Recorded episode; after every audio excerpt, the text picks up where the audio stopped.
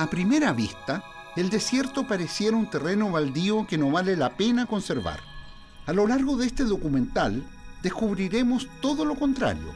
Es un territorio rico en patrimonio, que forma parte de nuestra identidad y que en el pasado ha tenido épocas de gran florecimiento, pero también de colapso y abandono por la disponibilidad de agua. Los invito a un fascinante viaje de agua y arena, a una travesía por el desierto de Atacama.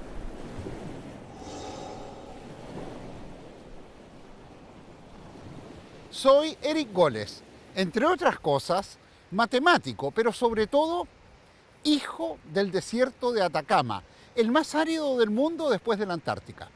Quiero invitarlos a que recorramos juntos algunos milenios para ver cómo este desierto ha sido y es habitado, con una restricción muy particular, el uso del agua. ¿Qué ha ocurrido con el agua en todo este tiempo? ¿Qué podría ocurrir con el agua en el futuro? Justamente nos preocupa para que nuestro desierto, mi desierto, siga siendo habitado.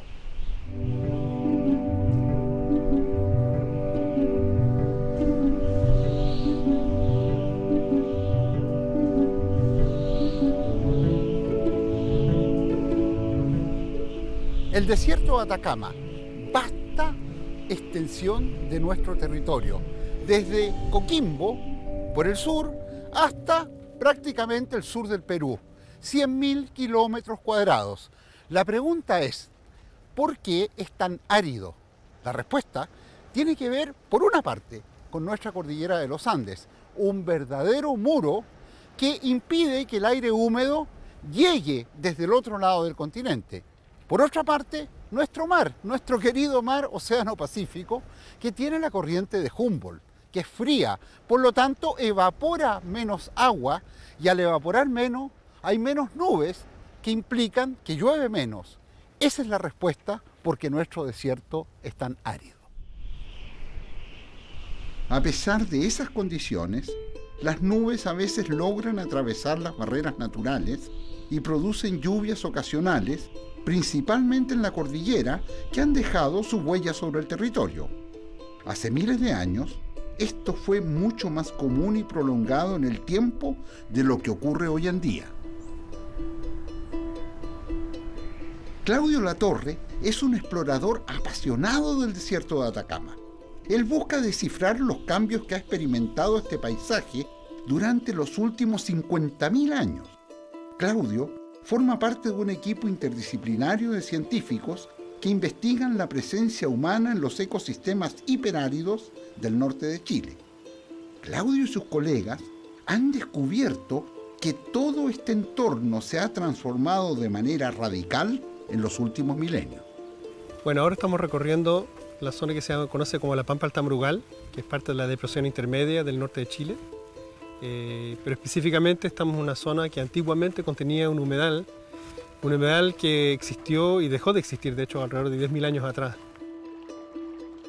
Y por lo tanto es un lugar que correspondía a una zona donde afloraban aguas de la napa en superficie y eso permitía la existencia de no solamente plantas y, árboles, sino que también eh, cualquier cantidad de criaturas acuáticas, aves probablemente y fauna.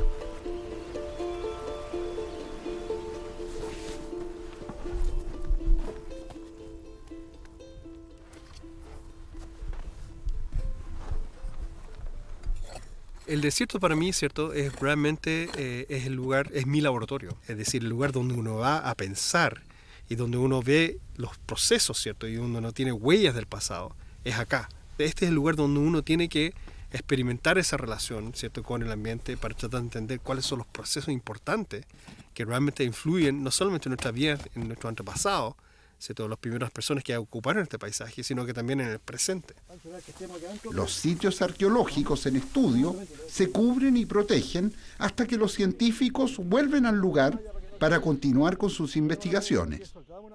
El desierto de Atacama, paradójicamente, a pesar de que es uno de los más áridos del planeta, también tiene mucha agua. Entonces uno puede preguntarse, bueno, ¿cómo se puede dar esa paradoja? ¿Por qué un desierto como el Atacama, uno de los más hiperáridos del planeta, tiene tanta agua? Que está lleno de restos oxidados esas, esas coloraciones rojizas que tiene, mm. de plantas, ¿cierto? Que están oxidando el sedimento, por eso son rojizas. En el pasado en ese sector existió un humedal, digamos, un lugar donde afloraba el agua subterránea en, superficie, básicamente.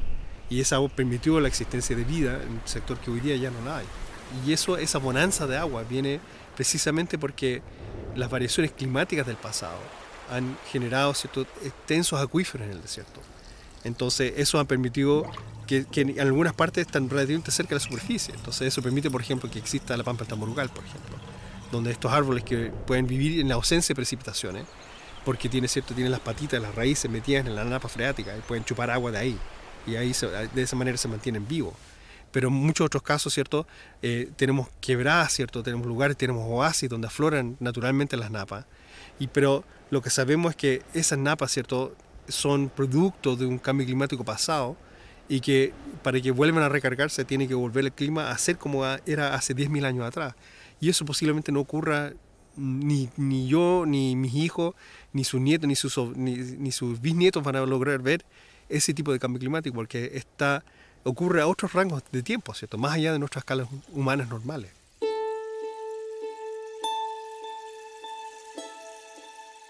Para seguir indagando en los secretos de este territorio, ahora vamos al encuentro de otro investigador del desierto de Atacama, el paleoecólogo Antonio Maldonado. En este momento nos encontramos en la quebrada de Guatacondo, particularmente en, la localidad de Tamentica, que es un oasis, un lugar donde aflora el agua, porque si uno va más abajo, va más arriba, eh, no hay agua corriendo, y solo ya cerca del pueblo de Guatacondo recién encuentras el agua corriendo y de ahí hacia la cordillera. La importancia que haya agua en este lugar tiene que ver con que en el fondo donde hay agua puede desarrollarse la vida, si no hay agua no, no hay posibilidades de eso. Y, y, aquí puedes desarrollar agricultura, puedes tener vegetación natural, que más abajo donde no está llegando el agua es imposible uno puede encontrar sobre todo especies arbóreas como algarrobos o, pimientos y la fauna bueno va siguiendo a la, a la vegetación digamos.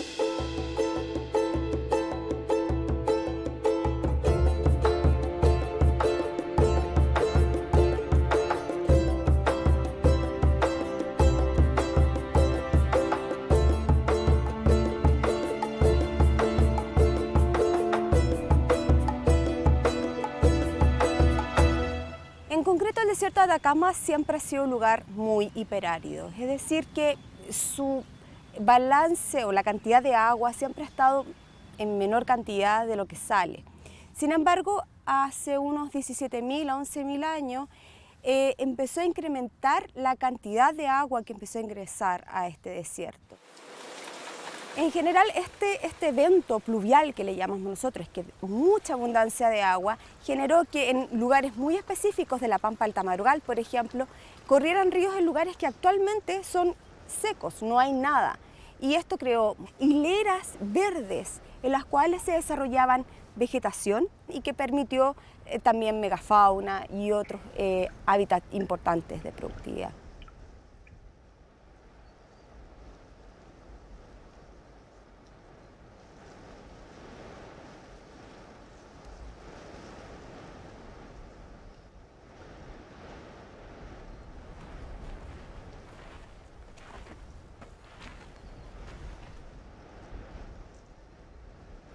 La mayoría de la gente piensa que el desierto es algo plano, eh, no, pasa prácticamente nada, es monótono. Sin embargo, hay mucha vida y la vida se abre paso.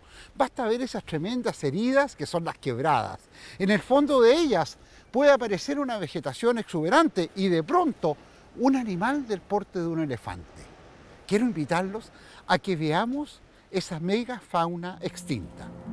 Para descubrir a los gigantescos animales que poblaban este territorio, acompañamos a Natalia Villavicencio. Ella es paleontóloga, especialista en megafauna extinta. Natalia nos lleva hasta un sitio donde se han descubierto numerosos fósiles de grandes mamíferos hoy desaparecidos. Acá vamos camino al sitio Quebrada Maní 35. eh, este lugar se han encontrado eh, sitios arqueológicos, también restos de vegetación datada desde de miles de años atrás y restos de megafauna extinta.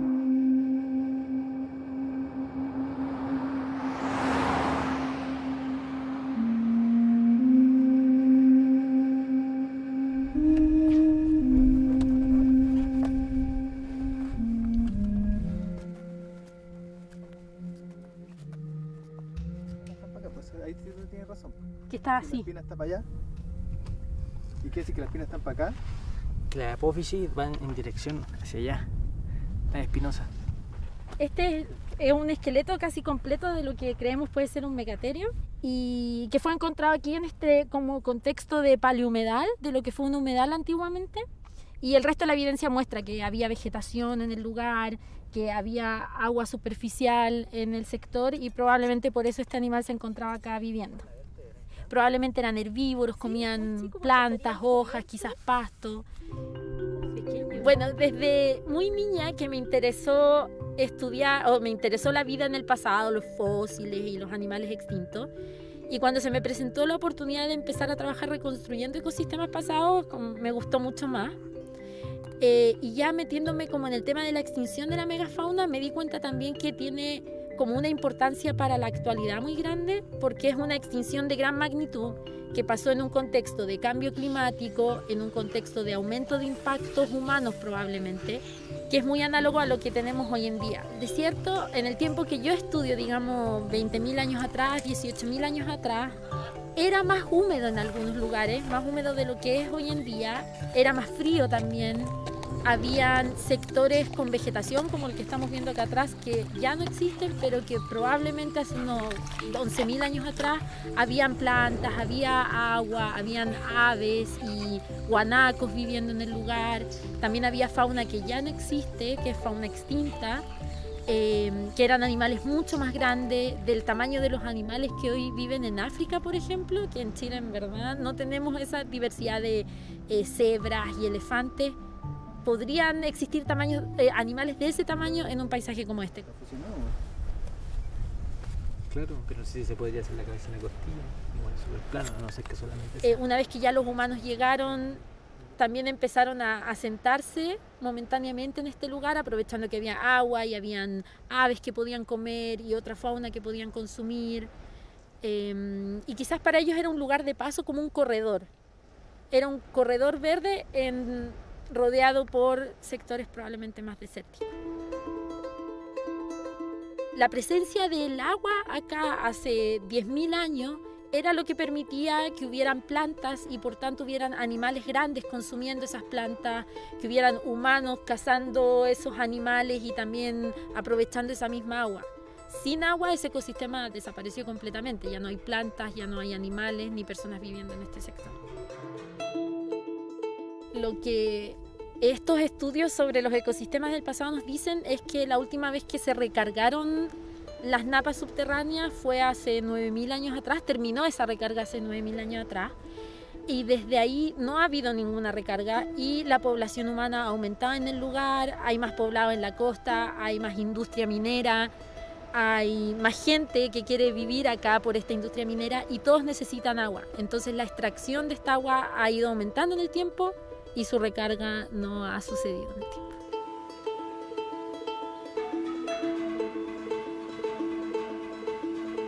Desde la Pampa del Tamarugal viajamos hasta la Universidad de Tarapacá en Arica. Ahí, el investigador Calogero Santoro analiza junto a un estudiante de arqueología algunos de los hallazgos que se han realizado en la zona. Son huesos totalmente iguales, son contrarios, se puede ver, ¿ya? Como ve, esto se llama troclea, tiene dos trocleas. Justamente se trataría de un caballo, lo que se le llama los caballos americanos. ¿Y estos, ¿Y estos caballos eran cazados por los cazadores de aquella época? Hemos encontrado, mira, yo te voy a mostrar aquí unas puntas que, que, siempre hemos sospechado que podrían haber sido usadas para cazar animales grandes. mira el tamaño de esta punta, mira, fíjate que tiene, son muy espesas, podría perfectamente haber sido usada para, para cazar animales grandes. O sea, por lo menos tenemos Es evidencia, desde el punto de vista arqueológico, no tenemos la evidencia física de que los huesos hayan sido utilizados o que hayan marcas en los huesos o huesos de animales puestos en los sitios arqueológicos. Por lo tanto, hay un misterio ahí que, que tenemos que resolver en el futuro con más investigación. Yo, siendo una, persona del norte, yo crecí en, condiciones de, escasez de agua. Entonces, siempre está, el agua ha sido una cuestión vital. La historia humana este, en este, rincón tiene varios miles de años. Y una de las cosas justamente que nosotros hemos logrado descubrir con bastante detalle es que había gente viviendo hace por lo menos 12.000 a 13.000 años atrás. Y eso es lo que estamos tratando de entender, cómo fue que la gente se quedó acá, qué fue lo que hizo, cómo fue que transformó este paisaje y cómo fue que desarrolló una vida este, dentro de este desierto. Para seguir viajando por la historia del desierto de Atacama, Ahora nos desplazamos hasta otro importante sitio arqueológico, también en la pampa del Tamarugal. Yo creo que mi pasión en arqueología, más que un periodo concreto de tiempo o una materialidad como los arqueólogos estudiamos, eh, son los seres humanos en general. Y siempre he sido muy orientada hacia la filosofía, entonces me gusta pensar por qué los seres humanos somos de cierta forma. Y yo creo que la arqueología me da una perspectiva súper amplia como para ver distintas formas de vida hacia el pasado. Ahora eh, pusimos al descubierto uno de los perfiles de la excavación. Los perfiles son buenos para, para mirar lo que ha pasado a través del tiempo en un sitio. Entonces tú tienes lo más antiguo abajo y supuestamente y lo más moderno arriba. Y toda esta zona que estaba acá era un fogón en cubeta. Lo que más se nota son los carbones y los fogones en cubeta son típicos de, de esta época temprana. La característica es que hacían un hoyo y, generalmente acondicionaban el área para que fuera permanentemente un fogón. Entonces de repente les ponían piedras alrededor, por ejemplo. Y eso te estaba diciendo que esta era una, una, zona de habitación un poco más permanente, a diferencia de cuando encuentras estos tipos de carbones y cenizas dispersos, eh, puede ser indicador de, de un sitio que era más transitorio. Lo que sabemos es que, eran, que tenían un modo de vida cazador-recolector, o sea que ellos se estaban moviendo por este espacio continuamente, probablemente de acuerdo a las estaciones o a la disponibilidad de agua y de otros recursos. Sabemos que estaban ocupando este lugar en particular y que era tan, tan atractivo para ellos porque allá abajo eh, había un humedal y probablemente era uno de los humedales más grandes que había en esta área y probablemente además de plantas y agua, que son importantes, los animales estaban abrevando y, ocupando ese humedal también. Entonces probablemente este, este, era un lugar donde estaban cazando animales, ocupando el humedal y además probablemente aquí cocinando, porque tenemos este fogón que era bastante grande y que se nota que era eh, permanente. ¿O está el montón? Está el montón. Primer arnero, chicos. Vamos a ver cómo está la suerte.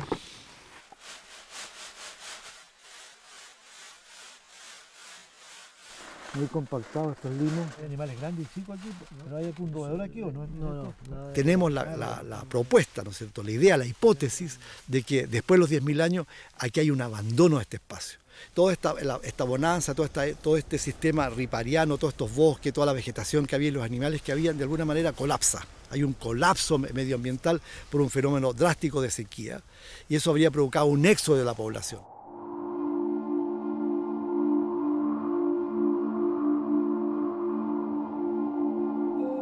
No, puede haber nada si no hay agua. No tenían tecnología para poder bombear agua del subsuelo, por lo tanto tuvieron que irse. Después de una primera época de oro en el desierto, con disponibilidad de agua y recursos naturales suficientes para que cazadores recolectores pudiesen subsistir, el colapso hídrico dio paso a un periodo de extrema aridez. Los humanos debieron abandonar la zona y migrar hacia otras zonas ecológicas como la costa o el altiplano. Cuando la gente regresa al desierto, estamos hablando hace unos 2.000 a 3.000 años atrás, desde la primera colonización a la segunda vuelta cuando vuelven al desierto, ya transformados en agricultores y tienen que transformar este paisaje.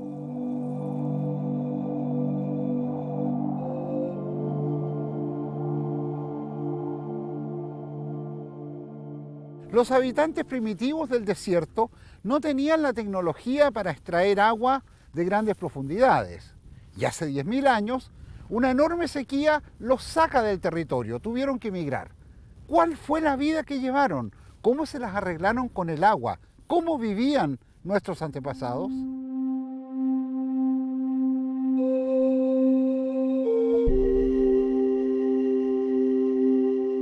Hace 3.000 años eh, el desierto comienza a recibir en las tierras altas mayor humedad, comienza a llover más y esto es de alguna manera conocido eh, y utilizado por las poblaciones humanas en su beneficio. Recién se está empezando a ver que tenían pozos profundos, igual que hoy en día ya que se hacen pozos profundos, pero se va viendo eh, una intensificación de esta agricultura a través de creación de terrazas, por ejemplo, en las tierras más altas, o canales eh, más extensos, más profundos. También empiezan, tienen palas, por ejemplo, y todo un sistema de fertilización, como podría ser guano, tanto de camelios, pero también de aves de la costa. Entonces ellos de alguna u otra manera están eh, complementando distintas tecnologías, distintos productos eh, para hacer florecer este lugar. Hay que generar los espacios para que la gente pueda sembrar eh, sus, semillas de los distintos productos que aquí se cultivaban, como quinoa, maíz, camote, papa, ají y muchas de las cosas que hoy día comemos diariamente en, nuestra familia.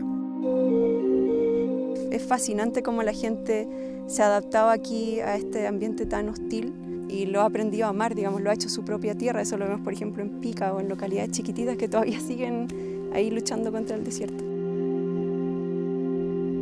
Y eso va a provocar otro gran cambio, que aparezcan las primeras aldeas en el desierto. Por eso estas primeras aldeas también no es extraño que sean hechas con barro. ¿eh? El barro es justamente esa mezcla del agua y la tierra que de alguna manera también va a tener un efecto simbólico y por eso Ramaditas o Guatacondo y varios otros asentamientos dentro de este espacio eh, dan cuenta de de esa combinación. Para conocer esos poblados de barro, Antonio Maldonado nos acompaña hasta Ramaditas, una aldea donde se congregaban grupos humanos para desarrollar una vida centrada en el desierto. Aquí estamos en el sitio arqueológico Ramaditas del periodo formativo, que es más o menos entre 3.000 a 1.000 años antes del presente.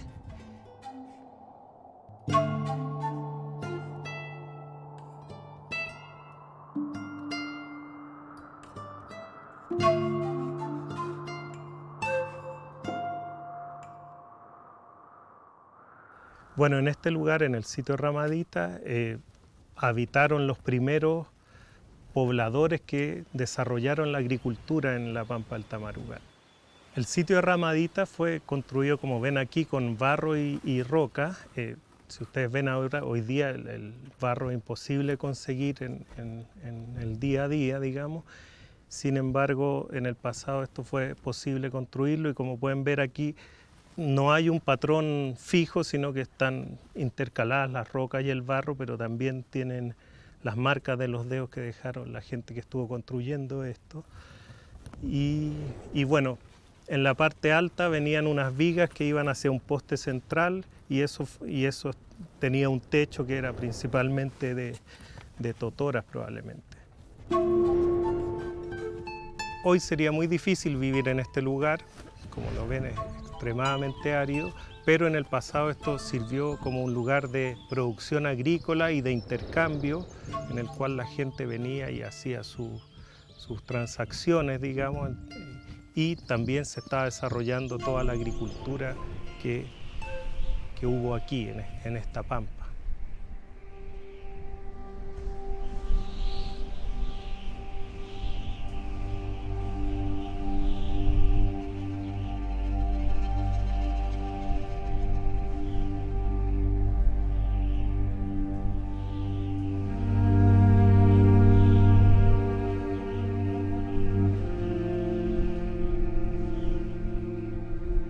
Han pasado ya algunos miles de años y el ser humano ya está instalado en el desierto de Atacama. Y mira esta superficie prístina que lo lleva a dibujar, a dibujar con piedras, geoglifos, que yo los invito a mirar conmigo, a volar para ver este verdadero zoológico y estas obras de arte.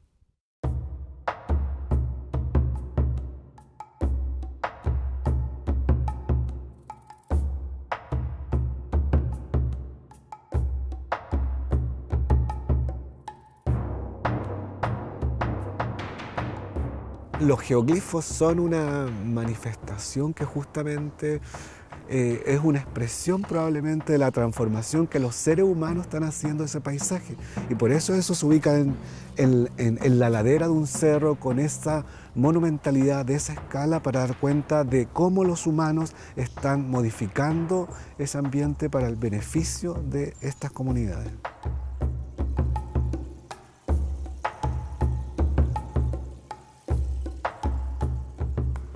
Bueno, esta nueva forma de vida que se instala en el desierto, que es vivir en comunidad, también, digamos, se producen relaciones sociales distintas y eso hay que exhibirlas, mostrarlas. Hay rituales, hay conmemoraciones y por lo tanto en la necesidad de contar con otro tipo de artefactos, digamos, ya no son solamente eh, puntas para armas eh, o vestimentas sencillas, todo esto se complejiza y es por lo que es necesario procesar también de manera distinta los alimentos.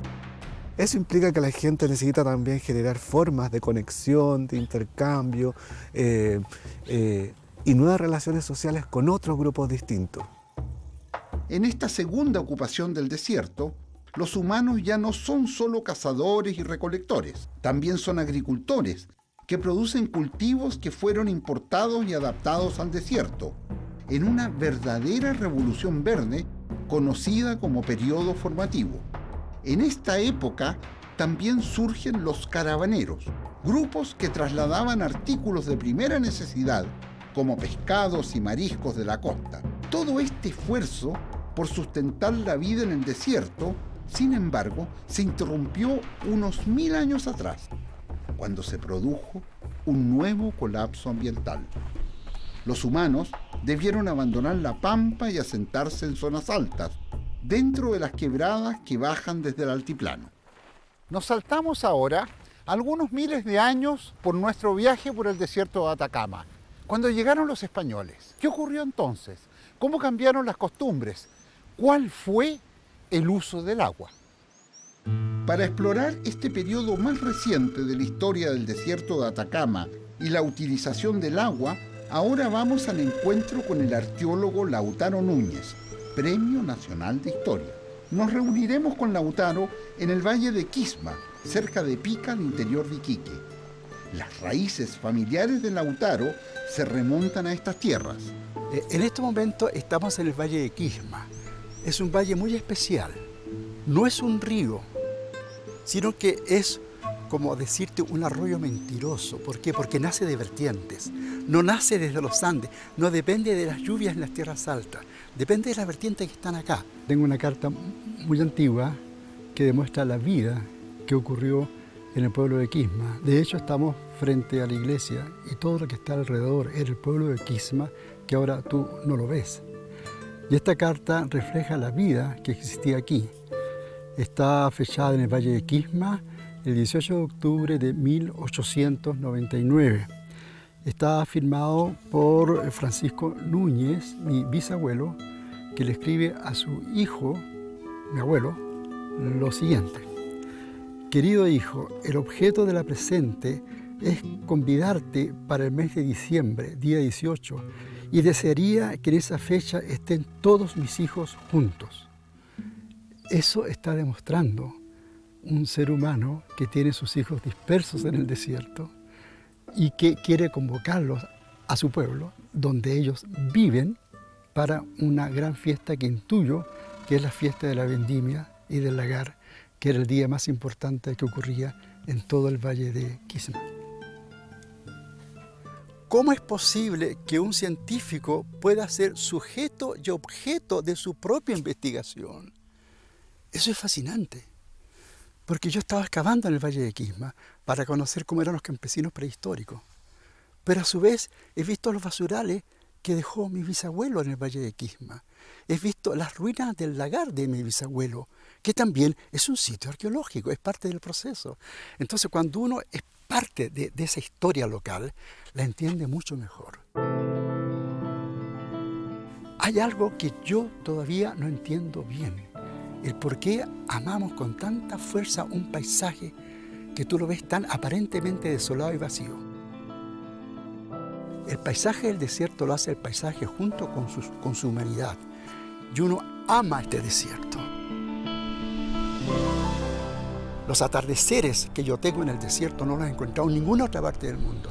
Eso son flores para mí, son bosques para mí.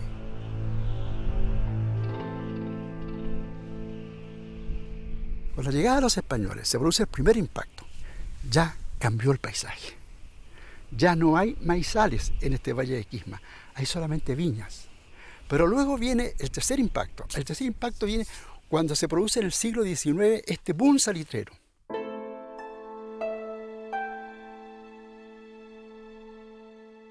Y en el medio de esta modernidad salitrera, cuando estos pueblos como Pique y como el Valle de Quisma están teniendo mucho éxito económicamente, llega la política de Estado de decir, a ver, a ver, ¿dónde sacamos el agua para Iquique? Y aquí meten la mano, y aquí hacen la expropiación, el año 1925. Pueblo sin agua, pueblo muerto. Esta es la prueba más fehaciente. El pueblo murió.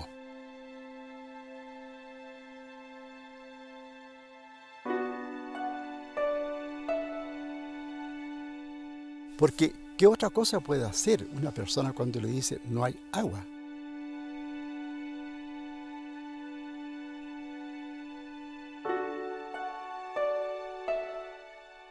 Es más, los descendientes de esa generación que le quitaron su tierra y su agua y su historia y su amor por su tierra, hasta el día de hoy estamos esperando un funcionario del Estado que nos dé una explicación razonable. No es un asunto de dinero, que, que, que. no, no, no. Queremos que nos digan, el Estado se equivocó con ustedes. Hasta el día de hoy eso no ocurre.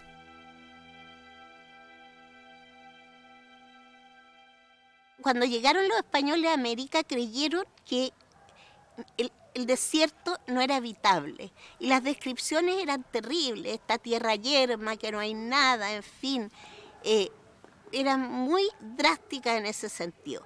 Y por otro lado, se veía que había gente que vivía en estos lugares y vivía bien. Yo he aprendido a lo largo de los años que llevo en los territorios altoandinos y quebradeños del desierto, que la gente en primer lugar ama lo que hace, ama donde vive, no puede vivirse en ese paisaje y lo cuida mucho.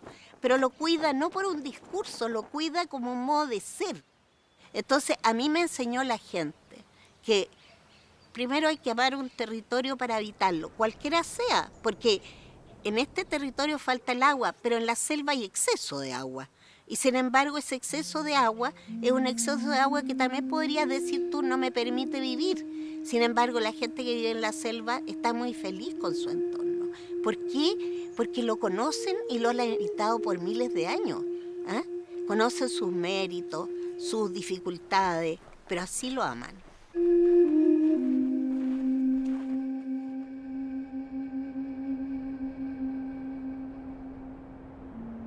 Drama del agua en el desierto es tan grande hoy día por la extracción indiscriminada de agua para la, para la, sobre todo para la empresa minera. Hay, hay mucha manga abierta en ese sentido, las leyes no acompañan un cuidado del desierto. Y por otro lado, que hay que los, sé tanto el Estado como los industriales y los empresarios aprendan a escuchar a los científicos que les están diciendo la verdad, que no hay un, un tango de aquí, de perdón la palabra, de como de no querer que no haya desarrollo ni nada de eso, sino que hay que hacerlo mucho más sustentable u otro tipo de implementación que cuide el desierto. El desierto de Atacama es el territorio más árido del planeta. La última gran recarga de aguas ocurrió hace más de 10.000 años. Toda la lluvia que ha caído desde entonces se considera marginal. Hoy en día hay un desbalance entre el agua que se extrae y la que entra, impidiendo que las napas logren recargarse a niveles que permitan sustentar su explotación actual y futura. Las comunidades locales también resienten este impacto humano en el medio ambiente. Bueno, en Bisbee por el clima, todo es eh, súper dura la vida por las personas que están allá sacrificados. Sobre el agua, eh, siempre ha habido problemas de agua. Antiguamente había más agüita, o sea, lo estoy hablando de años 20, 30 años atrás, había los bufirales, se conservaba más, con más agua, por la lluvia, que llovía más. hoy por hoy está escaseando eso. Eh, por ejemplo, hace como seis años atrás iban a abrir las mineras Las Pumas. Y eh, justamente las la mineras Pumas querían instalar donde nace Río Yuta. Y con esa agua en Utah riegan todas las personas que vienen en Utah los choclos, por eso son tan ricos los choclos, porque es rico de azufre. Están plantando cebolla, ajo, eh, varios tipos de hortalizas. las beterragas son dulces. Entonces imagínense si van a hacer una minera allá. Yo te va a quedar sin agua y vamos a quedar sin choclo. Entonces hicimos una marcha gigantesca. O sea, me incluyo yo porque eh, llevé a, mi, a mis hijos, llevé vecinos, llevé eh, varias personas a hacer la marcha, hicimos una marcha gigantesca y eh, paramos eso pero hay mucha gente que está a favor de las mineras cuando estamos dando la protesta y nosotros viene la, dice, la ciudad viene la, riqueza, vamos a estar bien, todo, pero es eh, pan para hoy, hambre para mañana. Y peor todavía, porque nuestra descendencia, nuestros hijos, o sea, nuestros nietos van a quedar sin agua y contaminados.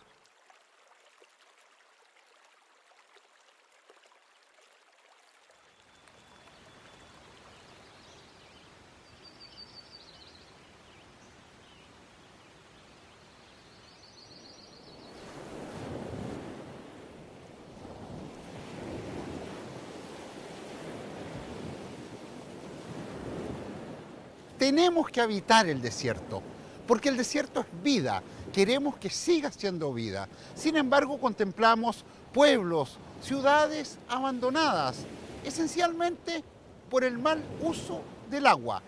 El agua es escasa. Sin embargo, entre la intersección del desierto con el Océano Pacífico, se evapora el agua, se transforma en camanchaca, en niebla. ¿Cómo podemos recuperar toda esa agua? ¿Qué estamos haciendo a nivel de nuestra ciencia y tecnología? ¿Por qué? Porque muy sencillamente queremos que el desierto sea vida, queremos seguir viviendo en nuestros desiertos. Ahora vamos al encuentro del geógrafo Pablo Oces.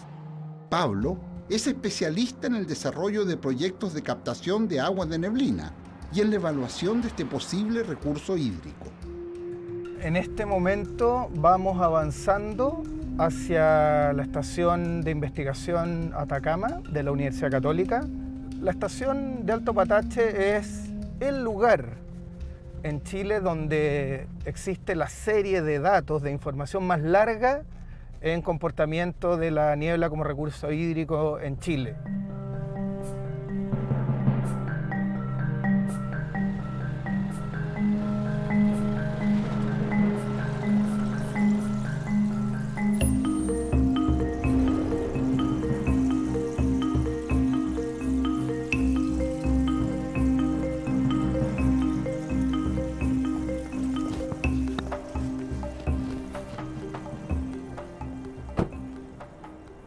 En este instante estamos sobre uno de los cordones de cordillera o montañosos más altos que tenemos acá en Patache. Son cerca de 850, 840 metros de altitud en, este lugar en que nos encontramos. Y por esa razón entonces, pues estamos en uno de los puntos más altos, es que tenemos instalados estos sistemas de atrapaniebla acá.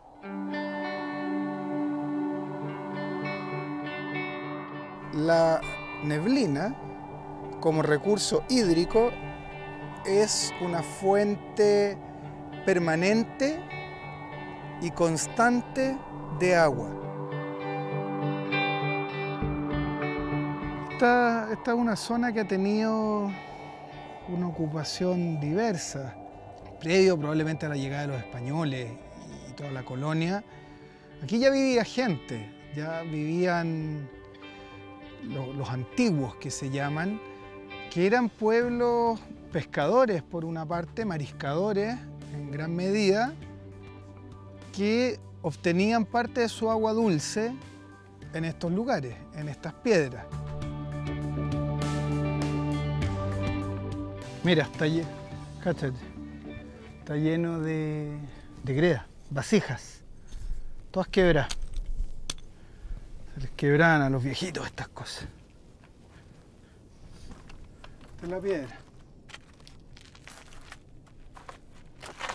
Entonces, probablemente acá chocaba la nube con todas estas cositas, estos líquenes, y capturaban las gotas y esto empezaba a gotear. Y había goteado de manera profusa, importante. Entonces probablemente aquí ponían unos cueros y, y el goteo lo capturaban y por eso hay tanta cerámica, mira. ¿Cuántas serían vasijas quizás? Probablemente eran vasijas que usaban, se les quebraban, está lleno. Y entre medio comían. Se comían su loquito, su chorito que anda por ahí, mira, erizo.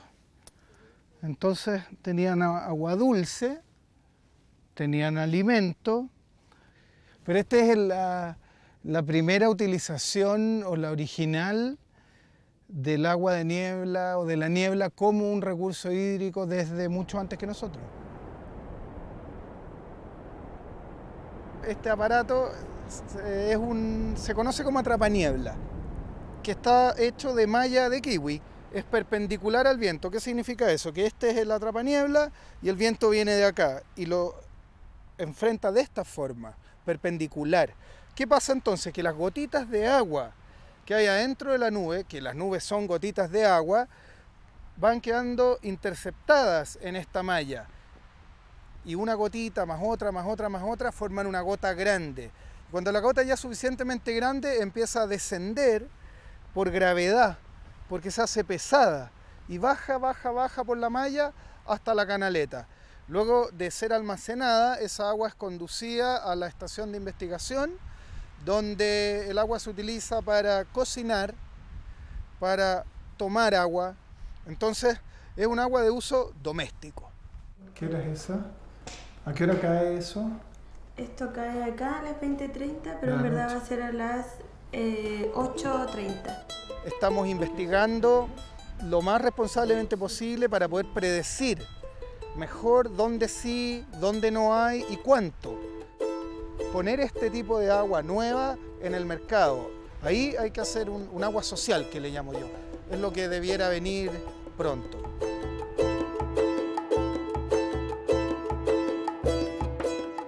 Para evitar un triste epílogo de la vida en el desierto de Atacama, necesitamos nuevas tecnologías de extracción de fuentes no tradicionales de agua, tal como están investigando aquí en la estación de Alto Patache. Pero no basta con eso. También resulta clave para el futuro un cambio cultural respecto del uso del agua, donde aprovechemos cada gota disponible. Después de todo, vivimos en el desierto más árido del mundo. Yo creo que la neblina es, o la niebla, ¿no es cierto?, es una oportunidad más allá de, tener de ser esencialmente un recurso de agua, es una invitación para la comunidad local a valorar lo que tiene en su entorno, a valorar el desierto. Eh, sabemos que la neblina es una fuente de agua para la biodiversidad local y puede ser utilizada, ¿no es cierto?, para desarrollar muchas actividades locales y producir en intento, ¿no es cierto?, una, una relación más bien del hombre con su medio y, valorar ese entorno que generalmente es, pensado como un ambiente inhóspito o más que inhóspito, desolado, sin vida. Y nosotros hemos aprendido que es exactamente lo contrario.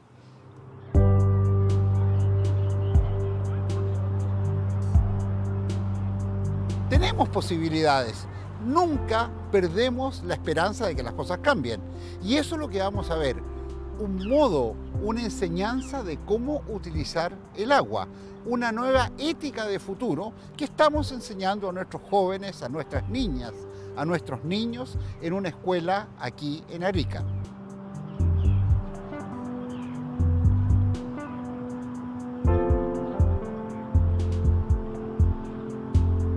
Nosotros estamos ubicados en la región de Arica Parinacota, ¿verdad? Eh, esta es la primera región de Chile y eh, la ciudad de Arica y estamos en el Valle de Azapa.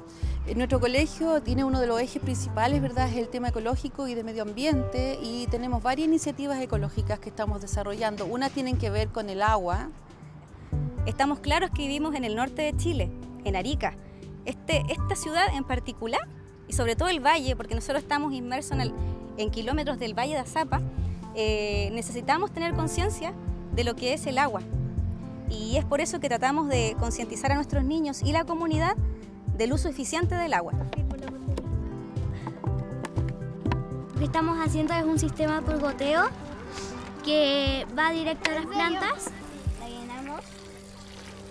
Pero colócala nomás. Pero entonces nosotros las tenemos que viajar para que salga para que salga así. Este lugar es un huerto, el cual estamos manejando el grupo que es un club que se llama Green Club, que está enfocado en aspectos ecológicos. Lo que he podido ver de primera mano y lo más rápido observable ha sido eh, la conciencia de los niños. Eh, ellos se preocupan de que el agua quede encerrada, de ocupar solamente lo necesario.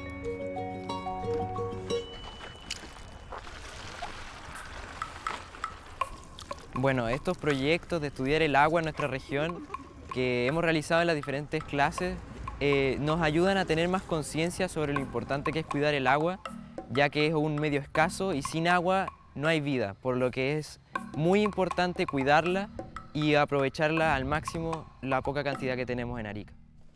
Yo ya casi lo voy llenando. Estamos enterrando los ecoladrillos que en, en su interior tienen basura reciclada que hemos sacado de, los basureros o también hemos eh, recolectado de allá de, las canchas la basura que dejan los niños. Y en eso y en el triángulo que tenemos marcado ahí tenemos que poner los ecoladrillos y al medio va a ir una planta como esta.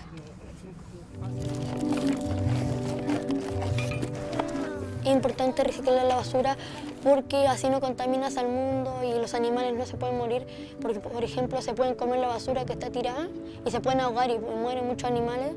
Me gustaría que el patio tenga más plantitas, que sea que, sea, que tenga más cosas ecológicas, que tenga más cosas que ayuden al medio ambiente para que ya no esté tan, para que cada vez eh, vayamos disminuyendo la basura en Arica. Nosotros creemos en, estos proyectos ecológicos, sentimos que son vitales, eh, conectar a los niños con el mundo de la tierra, sobre todo en este entorno donde los aymara, que son ¿verdad? los indígenas que son de la zona, tienen esta interpretación y esta epistemología de la tierra y los niños comienzan a entenderla.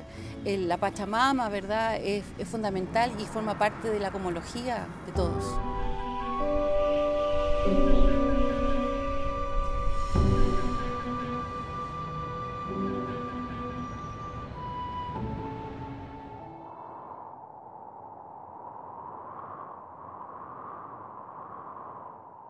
En realidad, si uno, quisiera ser drástico, uno decir que el agua se está agotando.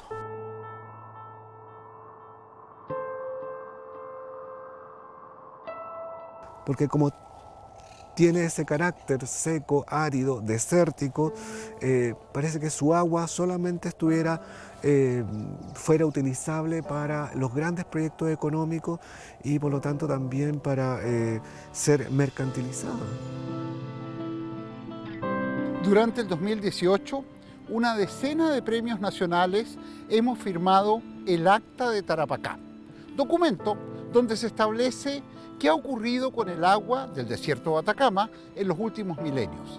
Esencialmente, estamos ocupando los depósitos de napas subterráneas que no se han rellenado hace miles de años. Estamos preocupados porque el agua es un derecho humano inalienable y queremos que nuestro Estado, nuestros gobiernos se hagan cargo. Hoy en día los impactos humanos en el paisaje son cada vez mayores y muchas de estas especies, sobre todo las más grandes de distintos ecosistemas, son las que están más en peligro. Entonces, tratar de entender cómo sucedió antes creo que nos puede ayudar mucho a entender cómo puede pasar hoy y a prevenir. Estamos arriesgándonos a quedarnos sin un recurso que ya es muy limitado, ¿no es cierto? Ya, y eso va a tender, ¿no es cierto?, a generar limitaciones en cuanto a, a, la calidad de vida local, ¿no es cierto? La calidad de vida de la gente. Y muchos de estos de los lugares que hoy día están viendo efectos de este mal uso del agua, están desapareciendo, ¿no es cierto?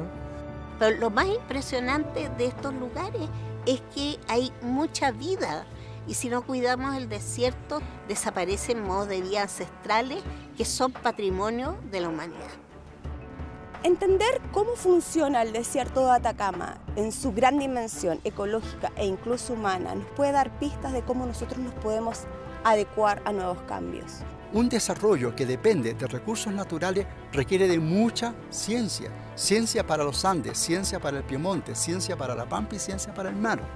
Por lo tanto, tenemos que hacernos responsables sobre eso y nosotros los científicos también ser capaces de transmitir este conocimiento y apoyar cómo vamos a generar un uso sustentable de estos recursos que probablemente en 17.000 años más se vuelvan a recargar.